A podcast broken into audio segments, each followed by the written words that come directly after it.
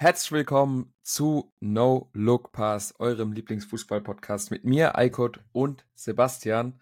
Ich begrüße dich recht herzlich wieder zu einer neuen Folge in unserem neuen Format. Äh, ihr habt es ja letzte Woche schon, wenn ihr treue Zuschauer oder Zuhörer seid, mitbekommen, dass wir das Ganze ein bisschen geswitcht haben. Aber erstmal zu dir. Herzlich willkommen, Sebastian. Wie geht's dir? Ja, vielen Dank für die Einleitung. Ähm, ja, mir geht's gut. Woche ist vorbei und wir haben es tatsächlich geschafft eine neue Folge aufzunehmen. So muss es sein. Gewöhnt euch dran, es bleibt, das bleibt auch so. Genau, durch, durch gute Planung und durch Zeitmanagement können wir uns aktuell ganz gut einrichten. Ähm, wie gesagt, neues Format, wie du schon gesagt hast. Ähm, wir hoffen auf jeden Fall, dass euch das gefällt, beziehungsweise uns erleichtert, dass die Arbeit äh, ja, deutlich mehr wie vorher, weil vorher wir viel zusammengeschnitten haben und durch das ja. neue Programm ist es, ist es etwas ja, einfacher und entspannter und von daher, genau, auf jeden Fall. Dann, also, dann gebe ich doch gleich mit, ja, sorry, dass ich dich unterbreche, den Ball zu dir zurück. Ähm, ja, wie geht's dir denn? Also mir geht's auch äh, mehr oder weniger gut. Ähm, ich hatte mich leider am Spiel jetzt am Wochenende ein bisschen am Knöchel verletzt. Ist anscheinend nichts an den Bändern, aber ob ich jetzt am Wochenende spielen werde, stand jetzt noch nicht, äh, noch nicht fix. Aber ja, ist ein bisschen ärgerlich, aber gehört dazu, aber sonst, sonst geht's mir, geht's mir ganz gut. Ähm, vielleicht noch mal kurz äh, zu dem, dass wir uns jetzt quasi wieder getroffen haben. Ich denke, wir behalten das bei, dass wir jetzt jeden Mittwoch quasi ja. dann eine Folge raushauen. Ähm, hat sich jetzt letzte Woche zufällig so eingependelt, der Mittwoch, aber ähm, sollte eigentlich fast immer passen und äh, ja. wollen wir auch, wie, wie in der letzten Folge bereits erwähnt, äh, so gut es geht einhalten. Ähm, zum Inhalt vom Podcast. Wir hatten äh, jetzt bei mir auf Insta und auch äh, bei dem No Look Pass äh, Insta-Account haben wir eine Fragerunde gemacht. Das heißt, ihr könnt da auch jeden Mittwoch oder Dienstagabend, es kommt immer drauf an, wann wir dann den Fragensticker machen, könnt ihr fleißig eure Fragen stellen, die wir dann auch hier im Podcast behandeln werden. Und das wird dann auch immer der Start des Start der Folge. Das heißt, wir machen dann einfach immer zu Beginn die Zuschauerfragen, die ja meistens auch immer mit den aktuellen Themen eigentlich zu tun haben. Ähm, und dann, je nach Zeit, was eben am Ende dann noch übrig bleibt, haben wir uns dann noch ein paar Themen rausgeschrieben, die wir behandeln wollen. Und äh, wenn du dem nichts hinzuzufügen hast, können wir eigentlich schon mit der ersten Frage von meiner Seite aus starten. Ja, vielleicht noch dazu zu erwähnen, wenn es wirklich zu viele Fragen sind, ähm, dass wir uns die halt merken, aufschreiben, nicht, dass ich dann, dass dann irgendjemand denkt, die Fragen kommen rein und wir gehen nicht drauf ein. Ich glaube, heute haben wir auch fünf Fragen oder so bekommen. Ähm, es kommt natürlich immer ein bisschen aufs Thema drauf an, weil zu ja. gewissen Themen kann man ja auch gefühlt 20 Minuten irgendwas äh, dazu sagen. Ähm, deshalb soll irgendwo schon ein bisschen im Rahmen sein und äh, dementsprechend, wenn eure Frage nicht dabei sein sollte, bitte nicht enttäuscht äh, sein. Wir schreiben, notieren uns das auf jeden Fall und ähm, ja, ja. wie du schon gesagt hast, gerne jederzeit auch Fragen so einreichen. Ähm, wenn nicht, posten wir regelmäßig oder einmal in der Woche dann die Fragensticker rein und ja, dann ja. let's go. Im Zweifel beantworten wir die einfach auch auf Insta, auf den Sticker. Oder so. Wenn es ja. was Kompaktes ist, was vielleicht auch nicht direkt was mit der Allgemeinheit, was im Fußballgeschehen so abgeht, zu tun hat. Ähm, genau. Fangen wir an mit der ersten Frage. Das war auch, glaube ich, chronologisch die erste, die uns gestellt wurde. Ähm, die Frage lautet, denkst du, ist es ein Problem, dass immer mehr Traditionsvereine in die zweite Bundesliga absteigen, während der Kommerz sich in der Bundesliga etabliert?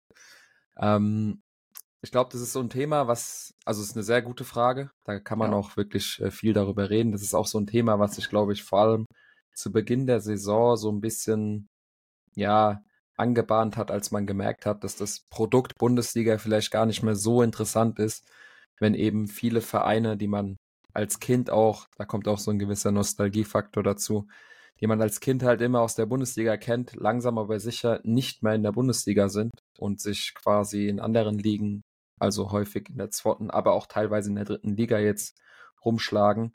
Ähm, während dann eben so Kommerzvereine natürlich sich auch aufgrund der finanziellen Möglichkeiten mehr und mehr in der Liga etablieren. Also meine Meinung dazu ist es definitiv so, dass ich finde, dass die Bundesliga dadurch unattraktiver wird. Ähm, es gibt Vereine wie RB Leipzig, Hoffenheim, Wolfsburg, die einfach quasi aufgrund der finanziellen Mittel, die diesen Vereinen zur Verfügung stehen, viel mehr Macht haben und dementsprechend auch logischerweise, wenn sie jetzt nicht komplett alles äh, in den Sand setzen, was ja auch vorkommt, aber normalerweise mit ein bisschen sportlicher Finesse und äh, den richtigen Entscheidungen hast du einfach, wenn du mehr finanzielle Mittel hast und ein bisschen Know-how, dementsprechend auch sportlichen Erfolg. Und diese Vereine haben sich ja auch jetzt wirklich äh, in der Bundesliga etabliert. Also Leipzig, Hoffenheim und Wolfsburg stand jetzt wahrscheinlich auch alle obere Tabellenhälfte, glaube ich. Ja. Ähm, auch einen guten Saisonstart gehabt.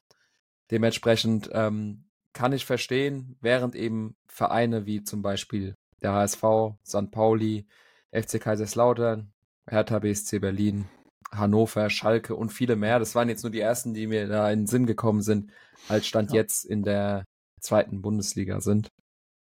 Und ja, wie, wie, wie, siehst du das Ganze? Also ich, ich verstehe schon, wenn man dann sagt, okay, ähm, das an sich ist die zweite Liga vielleicht sogar interessanter anzuschauen als, als die erste. Vor allem, wenn man dann jetzt unabhängig vom Kommerz auch so Vereine sieht, die es sich sportlich ja verdient haben, wie zum Beispiel Heidenheim und Darmstadt. Aber ich gucke mir Sonntag dann lieber Hertha gegen HSV an, ja. als äh, Augsburg gegen Heidenheim. Also. Ja, ich finde, das ist halt, wie du schon gesagt hast, da kann man halt stundenlang über das Thema sprechen. Auf der einen Seite hast du Vereine wie Darmstadt, Heidenheim, die extrem klug anscheinend erwirtschaften, beziehungsweise sonst wären die niemals an den Punkt gekommen, wo die jetzt sind. Ich meine, Darmstadt bei uns um die Ecke, da kann man nur einen Hut vorziehen oder Heidenheim weg, kannte Heidenheim bis vor ja. fünf, sechs Jahren halt so, ne? Ähm, ich meine, natürlich ist es so, ja, okay, Heidenheim gegen, keine Ahnung, Mainz. So also nicht, nicht das respektierlich gegen die äh, Vereine gesprochen. Aber es ist halt was anderes, wie wenn es heißt, HSV oder Schalke gegen Mainz 05 jetzt als Beispiel halt so, ne? Es ist halt wirklich total schwierig, die Frage zu beantworten. Wie du schon sagst, sehe ich es eigentlich auch so, dass von den Namen her die zweite Bundesliga interessanter ist wie die erste Bundesliga, weil dort halt einfach viele Traditionsvereine sind. Gut, jetzt sogar in der dritten Liga ist Arminia Bielefeld, die waren ja auch noch extrem lange, ja. auch noch äh, relativ, äh, relativ äh, erste Liga, äh, zweite Liga, halt, das darf man auch nicht vergessen. Und selbst da sind äh, auch Traditionsmannschaften wie 1860 München ist vielleicht auch noch so eine Mannschaft, die man auch ja. nicht vergessen darf halt, ne? Ja, definitiv. Wobei man da zum Beispiel auch sagen muss, die hatten lange Zeit ja auch einen Investor gehabt, wo halt komplett daneben gegangen ist halt, ne? Ja. Also du hast, es ist immer so die Sache, was machst du daraus? Das ist wie in der normalen Firma auch, so sehe ich das. Entweder du wirtschaftst, wirtschaft, wirtschaftest klug, hast die richtigen Leute an den Positionen, du siehst es, finde ich, auch bei PSG. PSG ja, ist eigentlich ja. so der Verein Nummer eins. PSG und City im Kontrast. Und. City, genau. Also. Aber jetzt vergleich mal zum Beispiel, was PSG daraus gemacht hat und was City daraus gemacht hat. Ja. Irgendwo ein Unterschied. Ich meine, an den Geldern wird es nicht liegen, aber irgendwas nee. wird der eine Verein deutlich kluger, klugere Entscheidungen getroffen haben, wie jetzt vergleichsweise zu PSG. Auch, wie gesagt, ich sehe das jetzt ganz objektiv betrachtet, wenn man sich Red Bull Leipzig anschaut, wenn du dir gestern die Fans anguckst, wie wenig Fans da bei dem Auswärtsspiel ja, waren, in, in dann fragst du dich als Zuschauer natürlich schon, was das soll. Aber auf der anderen Seite, wenn du das jetzt mal betrachtest, was sich der Verein, klar, die haben andere Möglichkeiten, aber trotzdem aufgebaut hat, was für, die haben jetzt ja auch keine Weltstars geholt. Die haben nee, Nee, das Kluge? definitiv nicht. Also die haben, du, du merkst, also das verstehe ich schon, dass man sagt, RB Leipzig hat quasi eine, eine Struktur und ein System auch in den Einkäufen und dass das dann kein Zufall ist und es zu Erfolg führt, ist definitiv klar. Ja. Allerdings, was halt oft vergessen wird, sind, ist der Luxus, den so Vereine haben, wie zum Beispiel einen Alexander Sörlot zu kaufen für 20 Millionen, der mhm. einfach total floppt, ja. aber es den Verein quasi nicht juckt ob jetzt diese 20 Millionen für einen Flop ausgegeben werden oder nicht, während andere Vereine sich keinen 20 Millionen Transfer überhaupt leisten können und wenn, dann muss der zünden und falls ja. nicht, dann ist es der absolute Supergau aus finanzieller Sicht.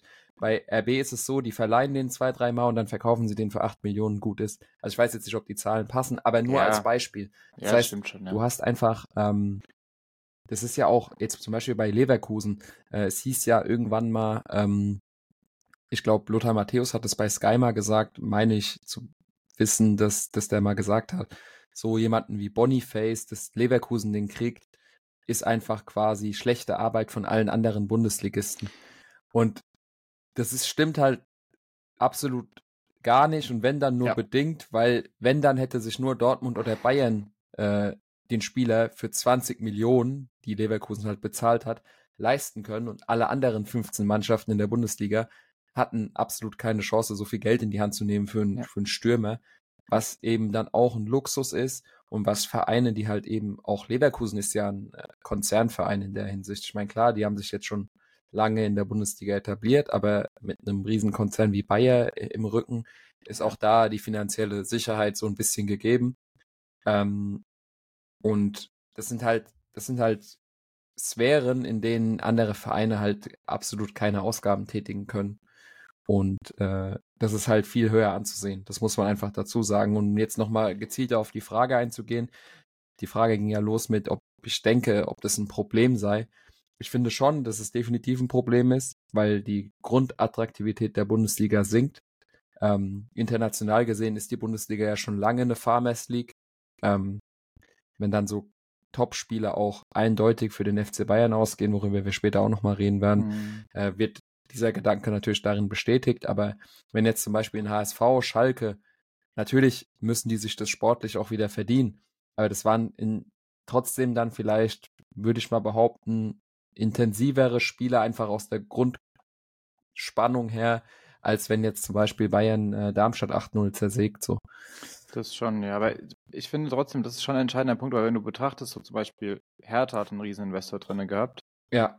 HSV, Kühne, ganz mhm. lang, ich weiß nicht, ob der, ich glaube, der ist sogar immer noch teilweise mit drin. Und Schalke auch ganz lange Tönnies. Also weißt ja. du, die hatten ja irgendwo schon und die hatten ja Gelder. Was aber bei den Vereinen extrem aufgefallen ist beim HSV und Schalke, dass halt Trainer unglaublich schnell ausgetauscht ja, ja. Nur mal ein Punkt. Wenn du jetzt natürlich dir Freiburg anschaust, so kleinere Vereine, und der Heiden, ich meine auch wieder, auch Beispiel Heidenheim, natürlich kann man das nicht vergleichen, aber ich meine, ja sind die Mittel erstens begrenzt, wie du ganz richtig gesagt hast. Ich meine, so ein Trainer kostet natürlich auch Geld, wenn der vorzeitig äh, aus dem Amt entlassen wird. Ja, also, ja, klar. Ist klar. er noch da.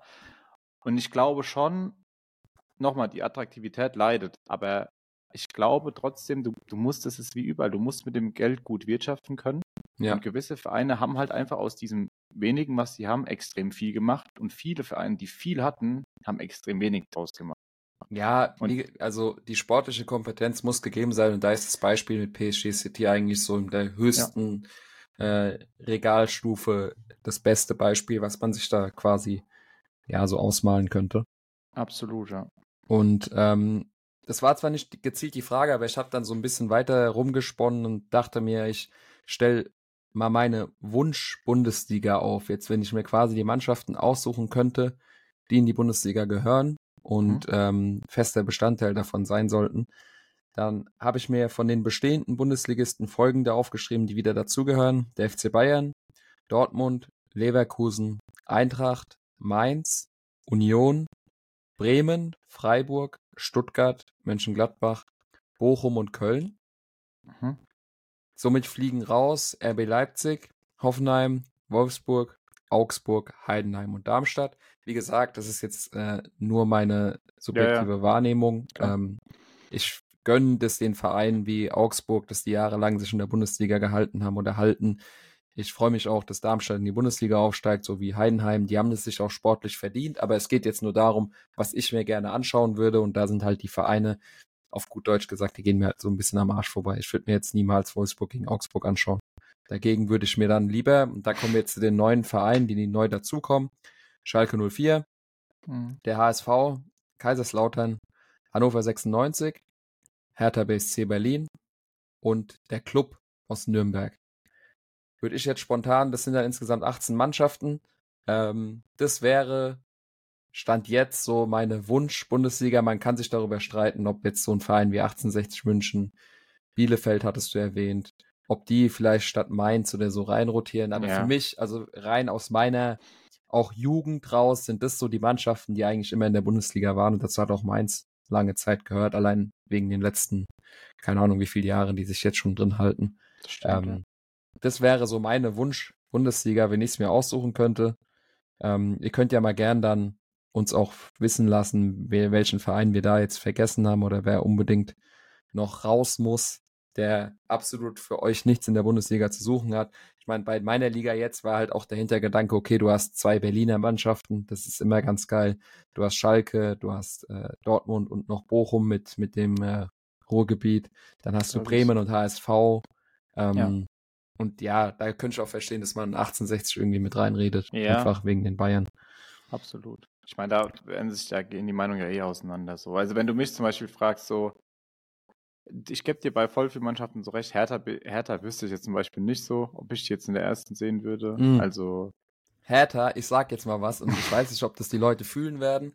Ähm, die halt, so wie ich aufgewachsen sind mit, wir hatten früher kein Sky oder Premiere hieß es ja früher, sondern halt mhm. halt immer nur Sportschau geguckt. Ja. Und Sportschau und du siehst dieses Olympiastadion und du siehst so diese blau-weißen Trikots von Hertha. Ich war nie ein Fan, aber es, ja. ist, es gehört einfach zur Bundesliga. Ich finde das Olympiastadion, so wie es ist, mit der blauen Tatanbahn und eben Hertha BSC, gehört einfach in die Bundesliga und dementsprechend äh, finde ich die Hertha definitiv ein Bundesliga-Club. Muss, muss mit rein. Ja, ist ja auch berechtigte Meinung. Mir würde jetzt spontan auch kein anderer Verein tatsächlich auch einfallen, so, weil ja. zweite Bundesliga bin ich jetzt auch mal grob durchgegangen, so. St. Pauli hattest du gesagt, gell? Äh, Pauli habe ich nicht gesagt, tatsächlich, weil Pauli okay. ist für mich so ein klassischer zweite Liga-Verein. Okay. Ja, Aber ich, dann, dann, würde ich, glaube ich, Pauli wäre es auch cool. Ich habe ja, mir auch ja. tatsächlich Gedanken, also ich bin, ich bin die ganze Sache so angegangen, dass ich so ein bisschen geografisch durchgegangen bin. Mhm. Da hätte man auch schon argumentieren können mit Hansa Rostock, vielleicht Dynamo Dresden, so Vereine. Aber das war jetzt gar nicht so die Vereine, die irgendwie so unbedingt reingehören, sondern wie ich ja, quasi ja, über meine letzten 25 Jahre äh, so diese Bundesliga wahrgenommen habe und welche Vereine so dazugehören oder immer gehört haben und deswegen für mich mit rein müssten. Vielleicht habe ich aber auch einen vergessen. Das habe ich relativ spontan die Liste erstellt. Hat ja auch nicht zur Frage gehört, aber äh, genau. ergänzt das Ganze vielleicht, um so ein bisschen ja, Vintage, Vintage Bundesliga sich vorzustellen. Gut, ähm, die nächste Frage, die vor allem jetzt auch, glaube ich, äh, wo du auch mehr Input geben kannst, solltest, weil du halt auch ein bisschen die Fanbrille aufhast, geht nämlich um äh, die Eintracht aus Frankfurt. Ähm, wie wir alle wissen, wurde ja äh, RKM, Randall Kolomwani, ähm, wurde ja im Sommer mehr oder weniger äh, ehrenhaft verkauft äh, für ja. 95 Millionen Euro. Und weil es mehr oder weniger ein Deadline Day war, konnte natürlich die Eintracht sich nicht direkt an dem Tag noch einen adäquaten Ersatzstürmer, einen, einen Stürmer, der Kolumani ersetzt, holen. Ähm, dementsprechend braucht die Eintracht, und das weiß jeder und das weiß auch die Vereinsführung, und das wird auch passieren, eben im ja. Winter einen neuen Stürmer. Man kann sagen, dass Omar Mamouche die Aufgabe sehr gut erledigt und er spielt sich da auch fest in der Offensive, aber jeder weiß auch, dass der quasi nicht der gemachte Mittelstürmer ist und dementsprechend ähm, wird ein neuer Stürmer holen. Und die Frage ist dann natürlich, was machen die Eintracht mit den 95 Millionen Euro, die sie ja jetzt äh, erfolgreich erwirtschaften konnten? Und äh, welcher Stürmer sollte auf dem Radar von Eintracht Frankfurt sein? Also ich habe mich ja. da ein bisschen eingelesen, aber ich wollte erst mal fragen, wie, wie du das Ganze siehst. Also vielleicht nochmal, ich hatte auch neulich im Artikel gelesen, dass der Transfer von Kolumuani, glaube ich, auch tatsächlich erst eine Minute vor Transferschluss über die Bühne gegangen ist. Also das war wirklich, okay. äh, Last keine Ahnung, es hätte ja auch schief gehen können, so, ne? Ähm, ja, also wie du ganz Ich weiß auch noch, ich weiß auch noch, dass das war ja im Sommer. Ich glaube, ich bin da ja. gerade aus dem Urlaub zurückgeflogen ja, ja. und ich, also es war, es hieß schon, ja, der bleibt safe. Und dann hieß es, der geht safe. Und dann hat irgendwie äh, Fabrizio gepostet, okay, der geht safe nicht oder so. Also es war übel das Hin und Her und am Ende ähm, hat er sich gegen die Eintracht entschieden. Ja, also muss man auch sagen, ich meine, nochmal für so ein, nochmal ganz kurz vielleicht zurückzukommen, für so Geld für so einen Verein, das ist schon, das ist schon der absolute Wahnsinn. Aber es war halt leider etwas knapp und man, ich finde, man hat es am Anfang extrem gemerkt, dass, dass, dass das ein extremes Loch hinterlassen hat. Ich meine, der ja. letztes Jahr extrem gut eingeschlagen und auf der anderen Seite kriegst du dann für nach einem Jahr den, den Transfer, den du ablösefrei getätigt hast, kriegst du so viel Geld. Ja, das war. Da, wenn, da gehen die Meinungen auch wieder auseinander, ob man es hätte machen sollen oder nicht. Aber ganz ehrlich, das ist genauso, wie wir es in dem Thema auch hatten mit Saudi-Arabien. Äh, würdest du da hinwechseln oder würdest du nicht dahin wechseln? Sobald du das Geld siehst.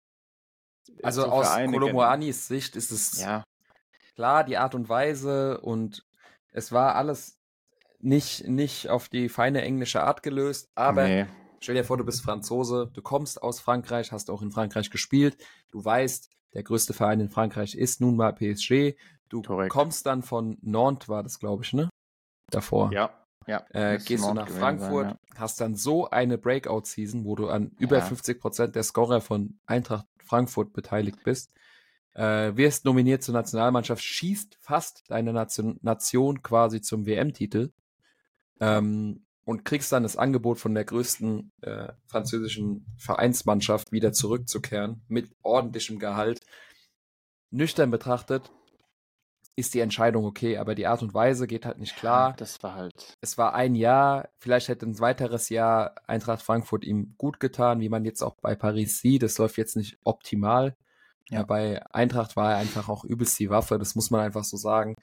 Ähm, ja, auf jeden Fall er ist weg. Und ja. ähm, wie du schon gesagt hast, die Eintracht hatte vor allem zu Beginn der Saison extrem Probleme quasi mit dem Kreieren von Chancen und auch mit dem Erzielen von Toren. Aber haben das jetzt in den letzten Wochen gut in den Griff bekommen. Ähm, Omar Mamouche, äh, Chaibi, äh, definitiv ja. eine neue Offensive geformt. Aber wie gesagt, man hat immer noch die 95 Millionen Euro, die man natürlich jetzt im Winter, weil man eben am Deadline Day seinen Top-Stürmer verloren hat, sinnvoll investieren kann. Und laut Bild gibt es anscheinend vier, wenn nicht sogar fünf Stürmer, die im Fokus der Eintracht Frankfurt sind. Ich lese mal kurz die Namen vor. Ähm, es geht los mit Marcos Leonardo vom FC Santos, also aus Brasilien. Mhm. Äh, Karim Konate von RB Salzburg. Ähm, Jorgen Srand Larsen von Celta Vigo, also ich glaube ein Däne, definitiv ein nordischer Spieler, die ja auch gern bei der Eintracht gesehen sind. Ja, ähm, nee, ist no äh, Norweger. Norweger, Norweger okay. Norweger. Äh, Gift Orban von KAA Gent, zu dem ich gleich noch zu sprechen komme, und Santiago Jiménez von Feyenoord, aber bei dem Namen habe ich direkt gesagt, der Mann ist für Höheres bestimmt. Ich glaube nicht, dass der zu Eintracht Frankfurt geht. Also das, äh, was der Junge da macht bei Feyenoord Rotterdam, äh, ich glaube, das ist, äh, da ist Eintracht Frankfurt ein Regal zu weit unten. Der wird, glaube ich, bei seinem nächsten Transfer äh, direkt Premier League oder oder irgendein Ich glaube, der hat auch schon einen Marktwert von so 40 Millionen, hatte ich glaube ich gelesen. Ja, also, also der, der, typ, relativ, der, Typ, der ist schon, schon der hat jetzt auch in der Champions League schon einiges äh, zerschossen. Mhm. Ich glaube gegen Atletico sogar. Auf jeden Fall, äh, Santiago Jiménez wird es, glaube ich, nicht. Aber ich finde vor allem am interessantesten den Namen Gift Orban von KAA Gent. Mhm. Nigerianischer, auch Nationalspieler, mal kurz off-topic. Wenn du die Stürmer von Nigeria durchgehst, hast du Gift Orban, Du hast Victor Osiman, du hast Boniface, du hast mhm. Taiwo Avoni. Also du hast, Schon du hast vier. Top-Stürmer. Ja, ähm, Nigeria immer schon äh, eine geile Mannschaft, aber hat nie so gut harmoniert in den letzten Jahren. Da bin ich auch mal gespannt, wie es so im nächsten Afrika Cup, der ja jetzt auch im Winter stattfindet, wie, wie die da performen. Aber die Offensivpower von der Mannschaft ist auf jeden Fall auf einem anderen Level. Das geht ja, auf jeden Fall sehr krass ab auch mal rausgeschrieben zu dem Gift Orban. Der ist ja noch relativ jung, 21 ja, ja. Jahre ja auch äh, alt. Aktueller Marktwert liegt bei also 20 Millionen, ist in den mhm. letzten Jahren auch rasant, sage ich mal, angestiegen, mhm. beziehungsweise der hatte ja noch vor einem Jahr um die Zeit einen Marktwert von der Million. Also. Ey, ich bin wahnsinniger Fan. Gift Orban, 1,78 groß, also auch kein klassischer mhm. Mittelstürmer, was glaube ich dann in dem Augenblick schon dem Profil, das Eintracht Frankfurt sucht, so ein bisschen widerspricht. Aber ähm, zu den Scorern vielleicht letztes Jahr in der belgischen Liga, äh, die besteht ja aus Ligaspielen und dann eben auch äh, die Playoffs. Im, in den Ligaspielen in zehn Spielen neun Tore und zwei Assists. In den Playoffs um die europäischen Plätze sechs Spiele, sechs Tore. Ja, gut, also ja. insgesamt 16 Spiele, 15 Tore, zwei Assists. Ich weiß nicht genau, wie viele Assists er in den Playoffs gemacht hat, aber ich glaube nicht allzu viele. Und in der Conference League letztes Jahr sechs Spiele, fünf Tore. Also sehr, sehr gute Scorerzahlen letztes Jahr aufgelegt. Auch eben da sich so ein bisschen ins Rampenlicht gespielt.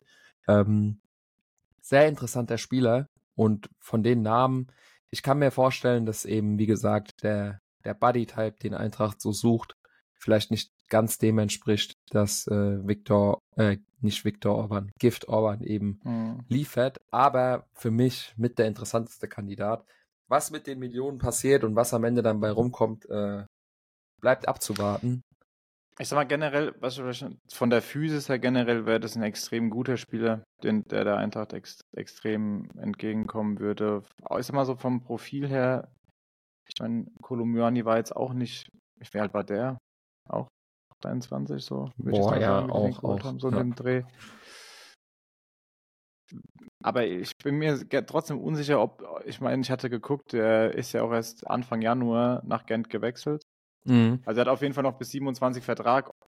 Ist halt die Frage, also wie der du schon gesagt teuer. hast, der wird auf jeden Fall der wird teuer. teuer. Ob du das halt für einen 21-Jährigen dann direkt äh, bezahlen willst, ist dann die Frage, und ob du ihn halt auch vor allem im Winter, ob du im Winter schon die ja. gewünschte Verstärkung bekommst. Ja, stelle ich mir auch schwierig irgendwo vor, aber kann schon gut sein. Ich meine, ich hatte auch als Gerücht irgendwo gelesen, aber es kamen gefühlt immer Gerüchte auf, äh, Timo Werner. Timo Werner habe ich auch irgendwo gelesen, aber bevor ich Timo Werner hole, äh, dann spiele ich weiter mit Chaibi und Omar Mamouche. Also. ja, bei dem läuft es aktuell, aktuell auch nicht so gut. Nee. Keine Ahnung, ich glaube tatsächlich, nochmal zurückzukommen, wäre der Kolo-Muani-Transfer früher über die Bühne gegangen, bin ich der Meinung, dass äh, Frankfurt Füllkrug gekauft hätte irgendwie. Ja, die Gerüchte gab es ja auch im Vorfeld. Ja. Also ich hätte es mir gut vorstellen können, aber gut, Stand ist es Vergangenheit, ist jetzt so wie es ist und ich bin halt immer so ein Fan von so, ich sag mal, interessanten Spielern, die so auf der europäischen Bühne neu auf dem Radar ja. sind. Und da ist Gift Orban halt wirklich, also stell dir mal vor, der kommt in die Bundesliga und fängt da an zu zersägen, ja. so, das wäre ja. so geil.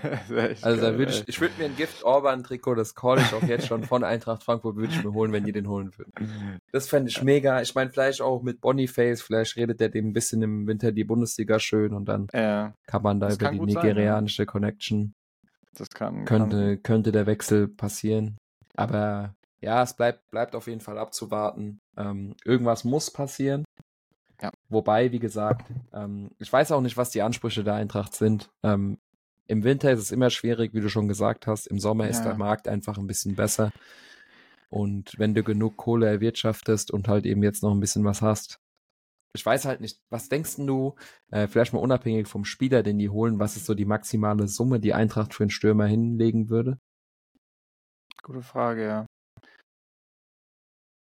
Ich hätte jetzt mal vielleicht roundabout 25 bis 30 gesagt. Ja, 40 nicht, ne?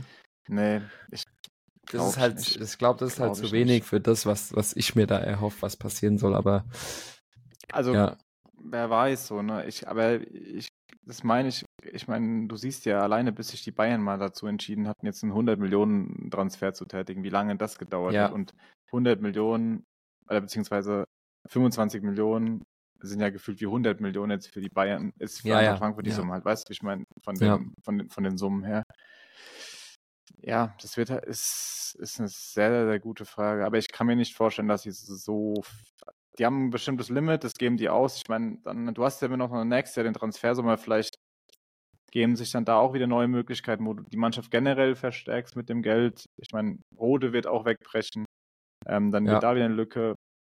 Ja, es, ja. Wird, es, es, bleibt spannend. Ich hatte nur noch ein äh, Gerücht gelesen. Mh, hm, der Stürmer spielt bei Victoria Pilsen, auch Nigerianer, auch echt interessant. Ähm, der nennt sich, also der Name heißt Rafiu Durosinmi. Keine Ahnung, ob ich ihn richtig ausgesprochen habe. Ähm, der steht bei Pilsen, aber auch erst seit, seit dem 1.7. Äh, diesen Jahres hat Vertrag bis 30.06.2026.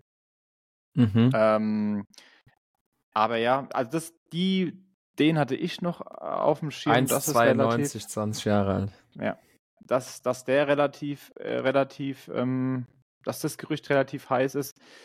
Aber ja, ich meine, ähm, lassen wir uns mal überraschen, ob jetzt im Winter da schon was passiert. Ich bin mir relativ unsicher, ob da, ob da jetzt im Winter schon was passiert tatsächlich. Aber ja. Ja, bleibt abzuwarten, was bei Eintracht Frankfurt so auf dem Transfermarkt ablaufen wird. Ähm, kommen wir zur nächsten Frage, auch von einem Zuschauer gestellt. Spezifischer ging es da um einen Spieler und um unsere, um unsere Meinung zu Antoine Griezmann und seine aktuellen Zahlen, die er auflegt, was ja wirklich Wahnsinn ist. Ähm, vielleicht um da alle mal abzuholen, äh, Antoine Griezmann, so nach seinem Wechsel zu Barca so ein bisschen abgestürzt auf dem Radar eigentlich von vielen Leuten, hat er sich so ein bisschen entfernt und man dachte, okay, Krisemann hatte eine krasse Karriere bei Atletico, dann der Barca-Wechsel gefloppt und das war's. Aber seit seiner Rückkehr zu Atletico, also letzte Saison, ähm, hat er folgende Zahlen in der Liga aufgelegt. Und als ich mir die rausgeschrieben habe, dachte ich wirklich, also ich wusste schon, dass er eine gute La Liga-Saison gespielt hat, aber also 38 Spiele, 15 Tore und 17 Assists in einer La Liga-Saison. Also das schon das 32 Scorer in 38 Spielen. Bei Atletico, krass, die ja wirklich jetzt nicht bekannt sind für ein Offensivfeuerwerk, abgesehen von gestern in Überzahl gegen oh. Celtic. Ähm, und das Krasse an den Zahlen ist, der knüpft da wirklich dieses Jahr an. Also dieses Jahr elf Spiele in La Liga, sieben Tore. Vier mhm. Spiele in der Champions League, ebenfalls vier Tore. Ich glaube, gestern allein schon mit zwei oder drei. Und ja, das ist der The Rise and Fall and Rise Again von Antoine Griezmann. Also der interpretiert ja auch irgendwie seine Rolle ganz anders inzwischen. Ähm, spielt oftmals als Stürmer, aber auch irgendwie verkappt als Zehner beziehungsweise Achter. Äh, besonders auffällig war es, finde ich, so diese Interpretation der Rolle bei der WM für Frankreich, wo der wirklich, wo jeder sagt, was macht Griezmann eigentlich noch in dieser Weltklasse-Auswahl?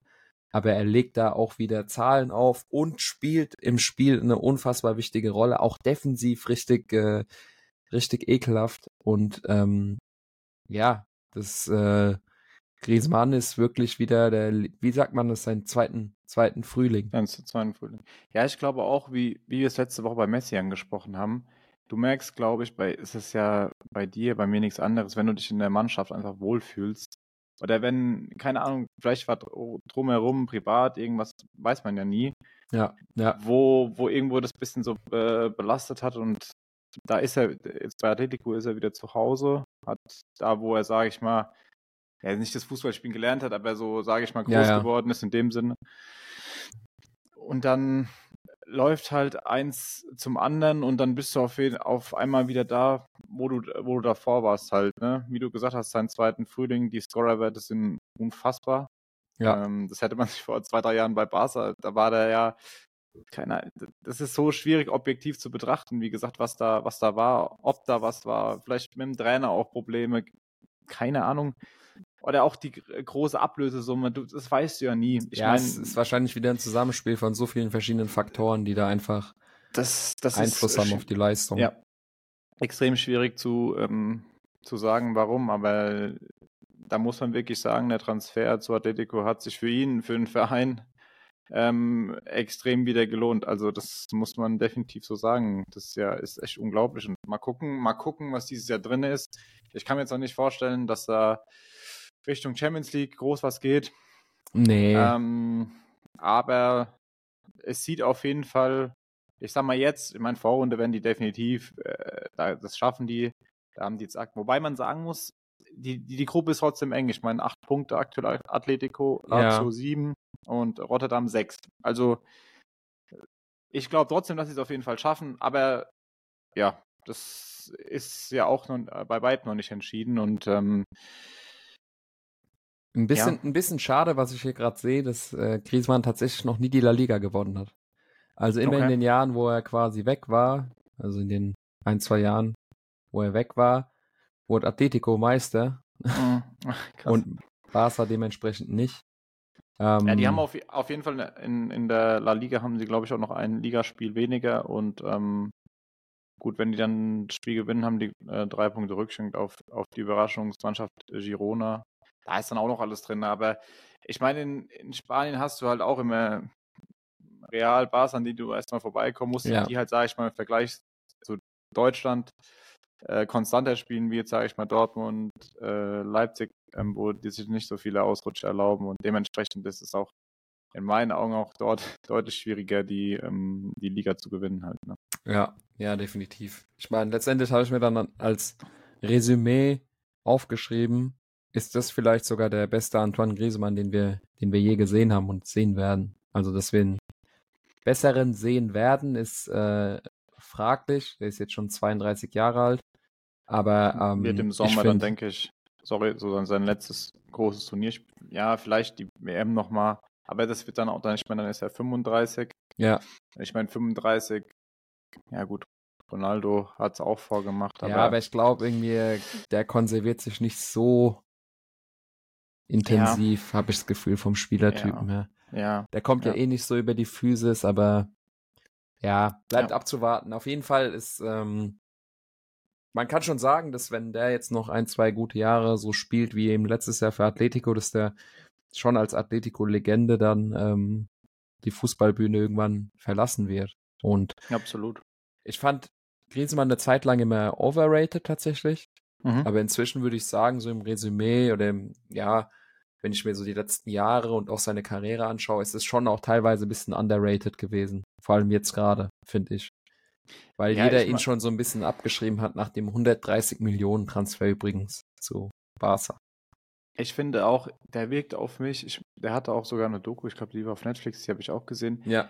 Das ist natürlich auch immer so, wie du als Spielertyp, ob du polarisierst oder ob du nicht so auffällst. Und das ist jetzt auch einer, der jetzt so auch zum Beispiel jetzt verglichen mit einem, mit einem Kane. Das ja. sind so Menschen, also Fußballer, die halt, die, die sind, die wirken für mich halt ganz klar im Kopf, ganz normal, bodenständig.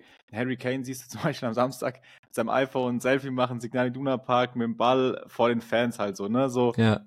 Da, keine Ahnung, Familie, vier Kinder, das, ich meine, es das heißt zwar nichts, aber die wirken auf mich einfach so ganz, ganz normal. Und dann geht es natürlich auch mal so ein bisschen unter, wie wenn du jetzt, keine Ahnung, ein anderer Spieler bist, der halt ständig in den Schlagzeilen ist und ja, also. Ich finde, äh, ich finde die Parallelen sehr interessant. Vor allem habe ich mir nämlich, das ist lustig, dass du es erwähnst, ähm, ich finde, die haben auch im Spiel einige Parallelen, weil Griezmann ist ja auch quasi ein Stürmer. Er ist jetzt nicht so ein Finisher, sage ich mal, wie, mhm. wie ein Harry Kane das ist, also nicht so abschlussstark, aber Harry Kane und Griezmann lassen sich gerne tief fallen, haben auch immer gute Assistzahlen ja. und auch immer viele Torbeteiligungen dadurch. Also ich finde, das sind, das sind sehr ähnliche Spielertypen, obwohl so die Grundgegebenheiten unterschiedlicher nicht sein können, so vom, stimmt, vom Körper, ja. von der Größe. Ähm, aber ja, kann ich eigentlich nur zustimmen. Ähm, und es bleibt abzuwarten. Das ist ein bisschen schade. Wenn Griezmann ein bisschen mehr Glück hat, gewinnt er vielleicht noch eine Champions League. Ähm, und dann hat er fast alles gewonnen. Ähm, Weltmeister wurde er ja, Europameister äh, auch. Nee, Europameister nicht. Mhm. Das passiert dann nächstes Jahr. Ja. Vielleicht. Ist wahrscheinlich, aber das bleibt, ja, das ist Zukunftsmusik. Da können wir noch nicht spekulieren. Ähm, kommen wir noch zu der letzten Frage, die wir heute behandeln wollen, die wir zumindest mal kurz anschneiden wollen. Äh, und zwar geht es da um äh, das Thema Fußballstipendien in den USA oder auch in äh, Kanada. Ähm, und zwar fragt jemand äh, unsere Meinung, was wir denn davon halten. Ähm, als, ob wir oh. Erfahrung damit haben oder vielleicht aus einem engeren Umfeld jemanden kennen, der das gemacht hat, ob wir es empfehlen können, ähm, was wir eben dazu denken. Also da muss ich tatsächlich passen. Ähm, ich habe jetzt im Umfeld, ich habe mir auch mal Gedanken gemacht, ich habe im Umfeld jetzt niemanden, den ich kenne, beziehungsweise der mir jetzt kurzfristig so eingefallen ist. Ähm, ich kenne, wie gesagt, nur jemanden aus dem Tennisbereich, äh, wie das war, aber es hat jetzt mit Fußball wenig zu tun. Ähm, mhm. Deshalb äh, ist es jetzt schwierig, da jetzt eine Meinung. Ja, also äh, ich habe ich hab auch, also wir waren ja beide nicht dort. Das heißt, wir können jetzt nicht aus persönlichen Erfahrungen sprechen. Allerdings ist es so, wenn ich jetzt mich wieder in die Lage versetzen würde, meistens ist es ja so im Jugendbereich, dass man dann äh, ein ja. Stipendium angeboten bekommt, irgendwie in Kombi mit dem Studium oder so, ähm, ja. würde ich, ich meine, es ist immer schwer, oder es ist immer einfach zu sagen, so ja, mach das und so. Ich meine, manche sind heimatgebunden, manche äh, haben Bock auf eine Erfahrung. Wenn du es irgendwie kombinieren willst und so ein quasi so eine so eine ja, Vorliebe für Auslandsaufenthalte hast und eh rumreisen willst, ist es, glaube ich, das Beste, was du machen kannst, weil du nicht nur sportlich extrem gut gefördert wirst, sondern eben auch menschlich und rein ja. aus sprachlichem Hintergrund und so einfach extrem viel mitnimmst. Du lernst sehr viele neue Menschen kennen, du lernst eine ganz andere Kultur in beispielsweise in den USA oder Kanada kennen. Und zurück kannst du jedes Mal, also du kannst jederzeit immer sagen, okay, ich will nicht mehr, das ist so und so. Die Chance ergibt sich tatsächlich nicht so oft, und ähm, ich weiß nicht, ob es im Nachhinein. Also, ja. Sorry, war die Frage quasi gemeint, was, ob, was wir persönlich von sowas halten. Genau, genau. Achso, ja. ja, okay, dann. Ja. Weil, wie gesagt, ne, wir können nicht von eigener Erfahrung sprechen, weil wir es beide nicht gemacht haben, aber wenn ich jetzt die Möglichkeit hätte, weiß ich nicht, ob ich es machen würde oder damals, Aber ähm, irgendwas in mir sagt mir schon so, ja, es wäre bestimmt geil gewesen. Das heißt, wenn du jetzt kurz vor der Entscheidung stehst, natürlich, es gibt verschiedene Faktoren, die Einfluss darauf nehmen. Aber ich würde sagen, ähm, wenn du, wie gesagt, so ein bisschen eine Vorliebe für sowas hast und dich auch traust, dir das zutraust, dann mach das auf jeden Fall, weil bereuen wirst du es definitiv nicht. Das kann man, glaube ich, so zusammenfassen, um die Frage so ein bisschen kurz und knapp zu beantworten, definitiv sagen. Ja, also dann, wie gesagt, ich habe die Frage vielleicht ein bisschen falsch interpretiert. Ich sehe das eigentlich zu 100 Prozent wie du. Die Frage ist halt immer, wie gesagt, wie das eigene Empfinden von, von dem eigenen Menschen so ist. Und mhm. Kann ja auch sein, dass du trotzdem noch, dass du, keine Ahnung, 17, 18, 19 bist und trotzdem extremes Heimweh hast. Also das darf man ja auch ja, nicht ja. vergessen. Ähm, das Auf sind ganz Fall. entscheidende Faktoren. Dann gibt es vielleicht andere Leute, die dann sich daraus auch erhoffen, vielleicht irgendwie, die unbedingt immer noch das Ziel haben, Fußballprofi zu werden und äh, versuchen, den Weg zu gehen, dort entdeckt ja. zu werden. Das muss man total individuell entscheiden und deshalb, ähm, wie du ganz richtig gesagt hast, du lernst unfassbar viele Menschen kennen, dann dieses, äh, was man in den Filmen sieht, US College Dream Lifestyle, ja, ja, keine Ahnung, wie man es am besten nennen will. Wenn, man, wenn du darauf Bock hast, dann gibt es dort, ich habe das nur so mitbekommen, es gibt dort kleinere Colleges, größere Colleges. Äh, das ist ja nochmal ganz anders wie hier, ähm, wie bei uns hier das ist, wie gesagt, das ist, muss jeder für sich selbst komplett individuell entscheiden. Ich glaube auch, da kann, da gibt es kein richtig, kein falsch. Nee. Du musst da, derjenige, der die Entscheidung trifft, muss halt einfach für sich selbst entscheiden, für sich selbst entscheiden, möchte ich das oder möchte ich das nicht. Und wie du gesagt hast, du kannst ja jederzeit wieder zurück, wenn's, wenn, wenn das einfach nichts, ähm, also sage ich jetzt einfach mal so, keine Ahnung, ob es da gewisse Laufzeiten gibt, das, ja, das, das weiß ich jetzt Ahnung. nicht. Ähm, aber genau, von daher ja. Ja, das äh, würde ich sagen, ist eine ganz gute Einschätzung von uns, die ja auch vom Alter ein bisschen fortgeschrittener sind und jetzt die Chance eh nicht mehr haben. Aber ja, auch in der Retro-Perspektive würde ich das so ein ja. bisschen, genau. würde ich es wahrscheinlich so, so eingrenzen. Ähm, das war's zu den, zu den Zuschauerfragen. Äh, das hat jetzt ein bisschen viel Zeit in Anspruch genommen, aber wie gesagt, ähm, das ist ja nicht nur das Beantworten von irgendwelchen persönlichen Fragen, sondern ist ja auch meistens immer irgendein aktuelles Thema. Ähm, zum Beispiel, dass Griezmann aktuell unfassbar gut in Form ist. Das hätten wir auch so besprechen können. Deswegen fand ich die Frage sehr, sehr cool und äh, hat definitiv heute mit reingehört. Ähm, genauso wie die Sache mit Eintracht Frankfurt oder wie halt die Bundesliga-Situation derzeit ist. Ähm, wir können trotzdem noch mal kurz zum Abschluss äh, so Revue passieren lassen, was die Woche so stattgefunden hat. Ähm, vielleicht einfach nur kurz und knapp, um euch auf den aktuellen Stand zu bringen. Ähm, Dortmund gegen Bayern. Also der Klassiker hat am Wochenende stattgefunden. Was soll man großartig sagen? Es war eine erneute Demütigung für den BVB. Ähm, das ist ja inzwischen auch so, was zu Klassiker einfach dazugehört, dass Bayern innerhalb der zehn Minuten meistens das Spiel schon entscheidet. Ähm, ich finde es ein bisschen schade, es ist immer wieder der indische Spielfilm, der sich abspielt, wenn diese beiden ja. Mannschaften aufeinandertreffen. Ich erhoffe mir immer wieder irgendwas. Ja. Aber am Ende muss man sagen, dass einfach der Qualitätsunterschied zu groß ist. Äh, beim zweiten Tor auch, wie Sané sich da von Hummels quasi mit der Hacke löst, dann der Ball von Goretzka und dann der Tempovorteil. Es ist einfach äh, aktuell, ich weiß nicht, man hat immer das Gefühl, Bayern ist mit dem Rücken an der Wand und dann kommen sie so wie der Phönix aus der Asche und zerpflücken den Hauptgegner, beziehungsweise ja. ja. die zweitbeste Mannschaft in Deutschland in dieser Form im eigenen Stadion. Und man muss sagen, dass BVB sich dann quasi am Ende auch ein bisschen aufgibt. Am Ende wieder ein 4-0. Ob man 1-0 mhm. verliert oder 4-0 ist eigentlich egal, aber irgendwie ähm, ja, ja hat es ein ja, Geschmäckle halt eigentlich auch alles gesagt. Ich hatte vorher gesagt, Dortmund gewinnt 4-1. Ja. War halt wohl dann nichts nach, nach 10 Minuten schon die zwei Tore. Ja, keine Ahnung, ich weiß auch nicht. Ich, da weiß man auch nicht, was man dazu sagen soll, so teilweise. Man denkt immer wieder, wie du sagst, so jetzt, jetzt sind die Bayern schon so äh, ersatzgeschwächt. Gut, Upamecano und Goretzka sind von der Verletzung zurückgekommen. Upamecano kam und wie er wieder zurückkam, war ja. auch der Wahnsinn. Definitiv, nach einer Eigentlich Verletzung. Auch verrückt. Wahnsinn. Goretzka mit, mit dieser Hand so komplett eingewickelt und liefert ja, ja. dann so ein Spiel ab, was auch echt, also der musste ja sogar in die Innenverteidigung. Also ja. eigentlich total verrückt und wie du gesagt hast, Das 1-0 war halt nach einer Ecke, das war halt sauschlecht verteidigt. Also kann man sagen, was man will.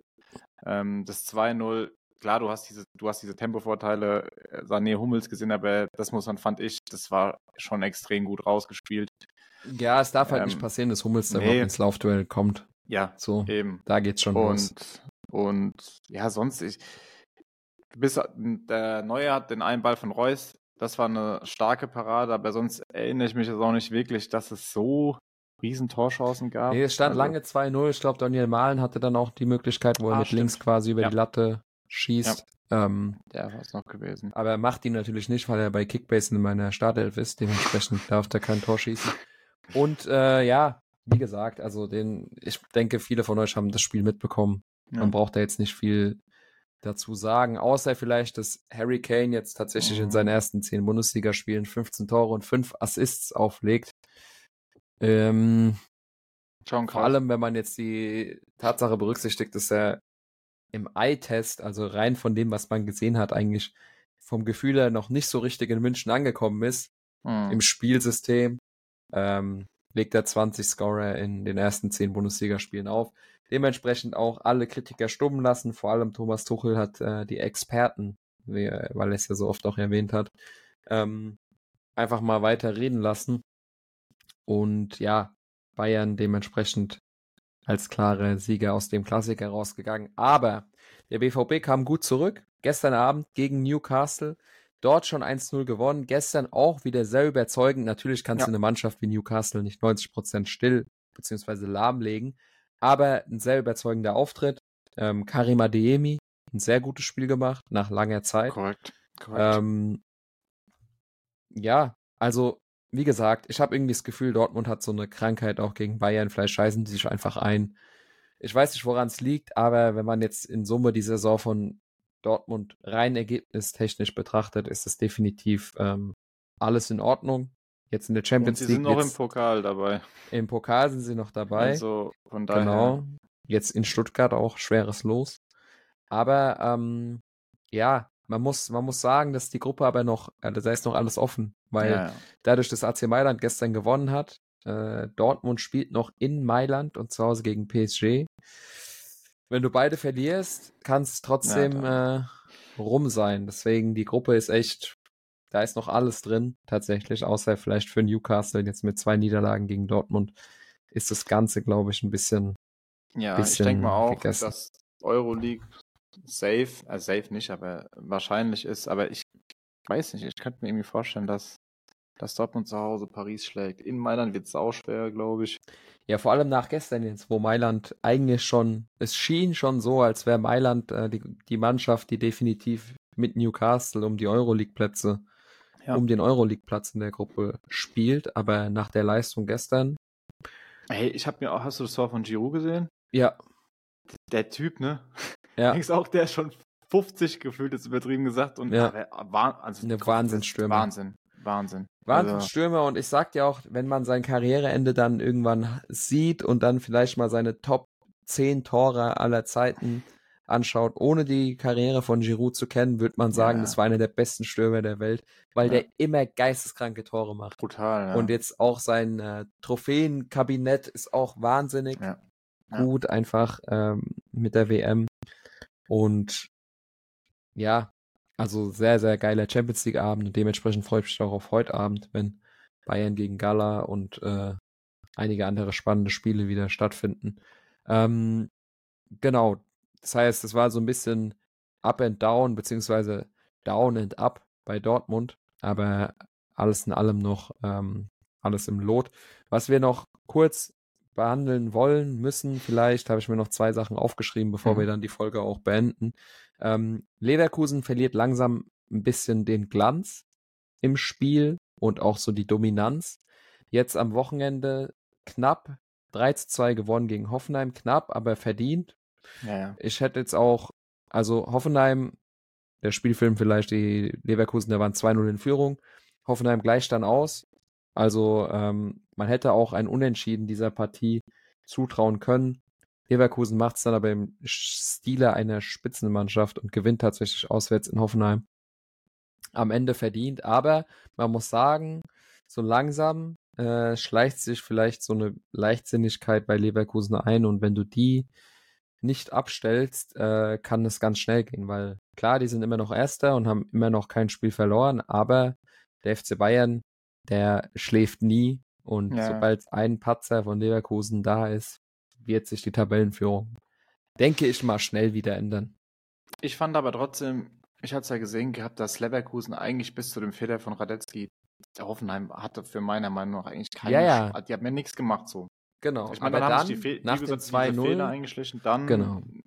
Ja. Und das ist halt, dieses ist halt das Problem. Ich meine, Hoffenheim ist keine Gurkenmannschaft. Ähm, ja. Dementsprechend ist ein Auswärtserfolg dort immer noch sehr, sehr gut und wichtig, aber ähm, das geht dann halt doch schnell. So souverän ist man dann halt doch nicht, wenn man so ein bisschen leichtsinnig ist.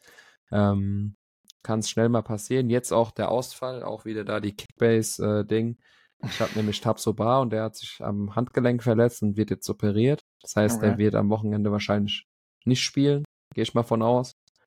Ähm, und wenn jetzt nach und nach auch noch Verletzungspech dazukommt, es kann halt sehr schnell gehen, weil, wie gesagt, wenn der BVB jetzt zum Beispiel gegen Bayern einen Punkt holt, dann, dann bildet sich auch so eine gewissermaßen eine Lücke zwischen Leverkusen und den Verfolgern. Aber ja, wenn Leipzig patzt und Dortmund quasi nicht annähernd Paroli bieten kann, dann äh, das stimmt. Jetzt das so, ja. wie es halt Step by Step jetzt wird.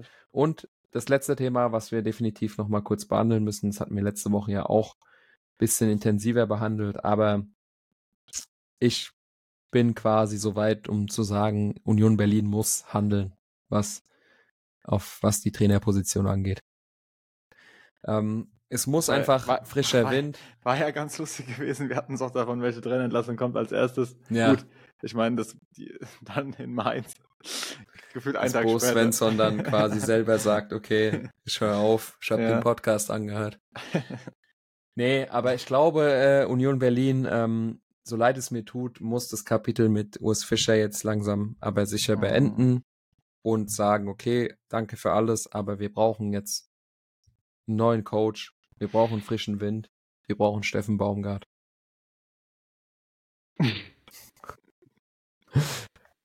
Denkst du, Köln schmeißt den auch noch raus und dann. ich habe, ich hab, äh, wo, bei Calcio Berlin habe ich es mal gehört. Äh, ein Trainerwechsel zwischen Mainz, Köln und Union wird jedem gut tun, wenn du sagst, Steffen Baumgart geht zu äh, Union. Mhm. Ähm, Bo Svensson geht mhm. zu Köln mhm. und, äh, und Urs Fischer geht zu Mainz. Mainz. Mhm.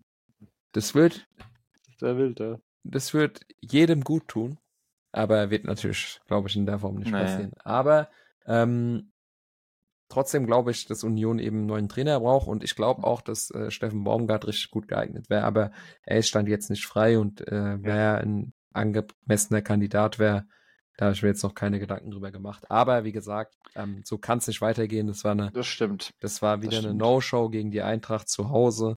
Du hast jetzt seit zehn Spielen, glaube ich, alles verloren. Irgendwann so drei, musst du die Reißleine, ja, das irgendwann musst du die Reißleine ziehen. Ja, ich glaube jetzt, gut, heute spielen sie ja in Neapel und ja. wenn du jetzt am, am, am Wochenende dann verlierst in der Bundesliga, dann gebe ich dir wahrscheinlich recht, dann wird es halt wirklich ja, irgendwann sehr, kannst du es halt nicht mehr halt, ne? argumentieren. Nee, irgendwann, irgendwann wird es dann schwierig und oh, die spielen halt auch ausgerechnet noch in Leverkusen. Ich habe gerade mal geguckt. Ja, ja, am Wochenende wird, ja, gibt's eine Packung. Das wird halt. Jetzt gegen Neapel in Neapel, also ja. einfacher wird's nicht. Definitiv nee. nicht, aber. Nee. Ja, mal. Ja, es kann schon sehr gut sein, ja. Das hast du schon recht, ja. Ja. Nee, aber so viel, so viel zu den Themen, die Woche, die diese Woche noch passiert sind. Ein kurzer Ausblick vielleicht noch zum Schluss eben heute Abend Bayern gegen Gala. Am Wochenende dann äh, wieder Bundesliga. Ähm, bis dann, glaube glaub ich, die Woche drauf ist Länderspielpause. Müsste also sein, ein ja. idealer Müsste Zeitpunkt, um auch einen Trainer zu wechseln tatsächlich. Ähm, ja. Bleibt abzuwarten. Ähm, und ja, so viel, so viel, so viel dazu von, von meiner Seite. Hast du noch irgendwelche Themen oder können wir dann nee, langsamer bei? Ich würde auch sagen, ich meine, wir sind jetzt auch knapp bei 55 Minuten. Ich meine, wir müssen es jetzt unnötig äh, in die Länge ziehen. Nee, wie du schon gesagt 45 hast. 45 bis 60 Minuten immer. Ja, ist optimal. Ich denke, das kommt gut an. Die wichtigsten Punkte angesprochen. Und ihr könnt auch gerne trotzdem mal ein Feedback da lassen. Wie ja, euch es generell so gefällt, dass wir auch auf die Fragen so eingegangen sind. Ob ihr sagt, boah, ja, sagt uns zu oder das war jetzt vielleicht eine Frage zu viel. Ähm, weil ich sag mal, von Kritik, ja, lebt der Mensch letztendlich, konstruktive Kritik ja auch und dann versuchen wir das auf jeden Fall umzusetzen. Und ja, in diesem Sinne würde ich sagen, haben wir eigentlich alles soweit gesagt. Die Folge ist im Kasten, wird heute dann noch online kommen und genau. dementsprechend. Wunderbar. Ja. Dann vielen Dank für eure Aufmerksamkeit und fürs Zuhören. Lasst gerne Feedback da, schreibt was in die Kommentare und äh, wir hören uns, beziehungsweise ihr hört uns beim nächsten Mal. Macht's gut. Macht's gut. Ciao, ciao. Ciao.